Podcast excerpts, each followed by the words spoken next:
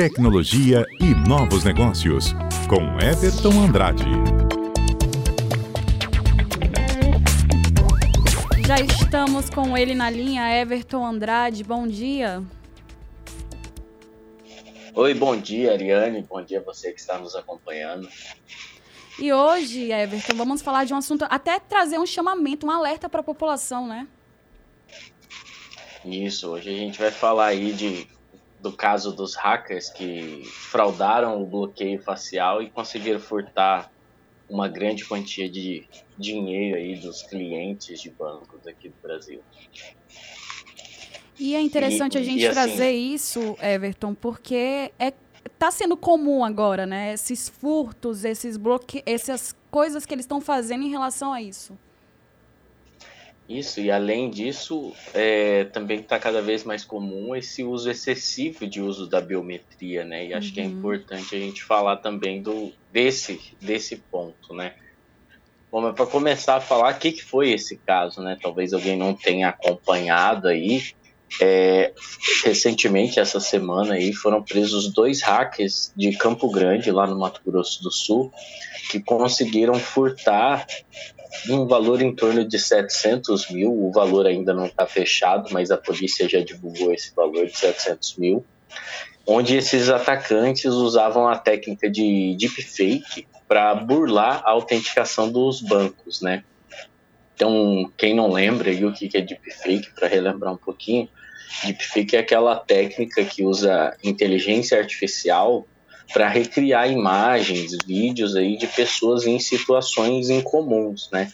A gente desde a última, da penúltima e mais fortemente nessa última eleição, a gente teve o uso de deepfake para fazer vídeos, principalmente vídeos satíricos, né, de dos candidatos em situações inusitadas. A gente tem aí o o brasileiro Bruno Sartori, que até tem um canal que é famoso mundialmente por fazer esses vídeos.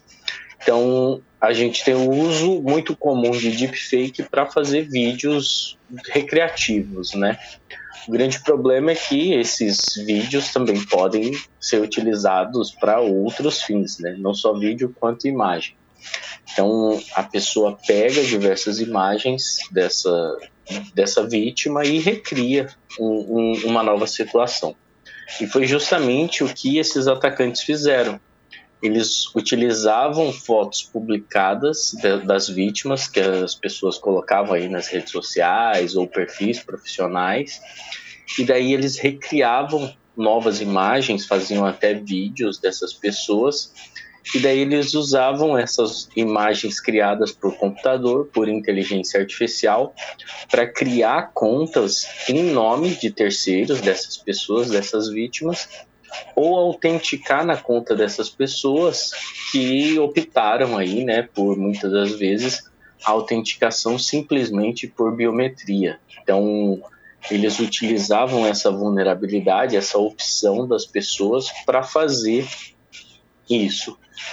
E apesar de não ser tão trivial esse ataque, os, eles mostraram que é factível, né? Tanto que roubaram 700 mil aí de, das vítimas.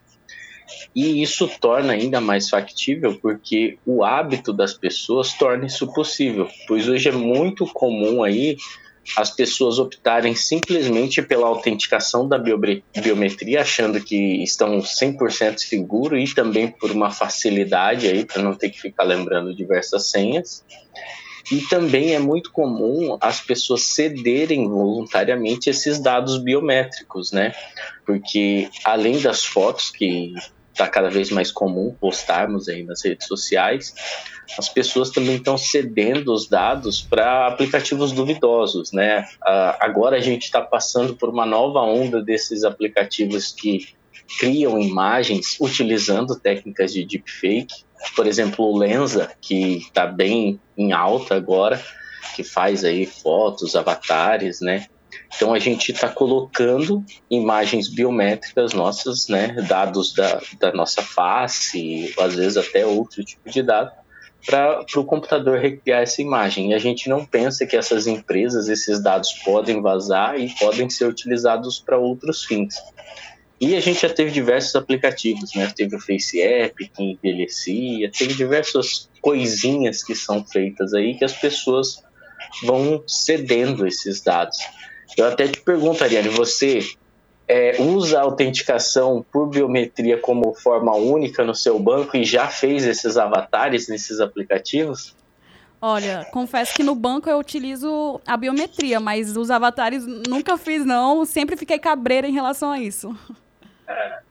ainda bem, ainda bem que você fez isso. Mas é muito comum as pessoas fazerem.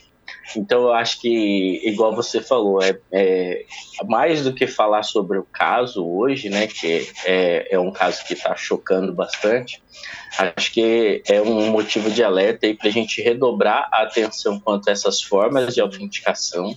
Então você que utiliza somente a biometria para autenticar no banco, Tente colocar aí uma senha também. Hoje tem diversos aplicativos para você colocar a senha para esconder o aplicativo do banco, esconder aí, colocar uma camada mais de segurança. Isso torna a usabilidade um pouco mais difícil, mas você certamente vai ficar muito feliz de não ter seu dinheiro roubado, né?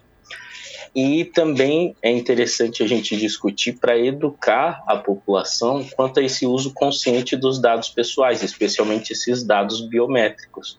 Porque muitas das vezes a gente sai usando esses aplicativos, não lê os termos de uso é, e não pensa nas consequências que isso pode ter, que podem ser bem graves aí, além do uso indevido da sua imagem você pode ser vítima aí desses atacantes que podem sair utilizando para fins é, de conta digital mesmo. Então é muito perigoso. E é uma atenção redobrada também, né? Porque muitas vezes a gente vai na empolgação, em questão desses aplicativos e tudo mais, e esquece das consequências, do que pode acarretar isso. Sim, com certeza. E a gente tem diversos mecanismos, inclusive legais, né? O problema é que esses mecanismos servem para reverter de alguma forma, né? A gente é vítima e vai tentar reverter, é, mas nada melhor do que a prevenção. Então, não ser vítima ainda é a melhor solução. Então, tomar os cuidados é, é sempre o melhor caminho. E eu acho que a gente tem que sempre optar, se, se possível, né, por, por esse caminho. Fica a dica aí do Everton Andrade. Muito obrigada, professor, por estar com a gente nesta sexta-feira e até a próxima. Eu que agradeço. Tchau, tchau. Até a próxima.